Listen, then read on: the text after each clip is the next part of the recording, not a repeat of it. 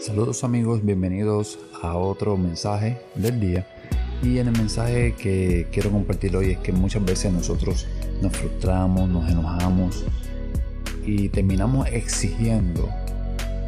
Pero una persona madura no es de exigir. La madurez le gusta preferir, prefiere un mejor trato, prefiere una mejor compensación, pero no exige. La madurez comprende. Así que amigo, te invito hoy a que pase un día lleno de, ¿verdad? de paz, de felicidad y como siempre digo, hay que tener sustancia.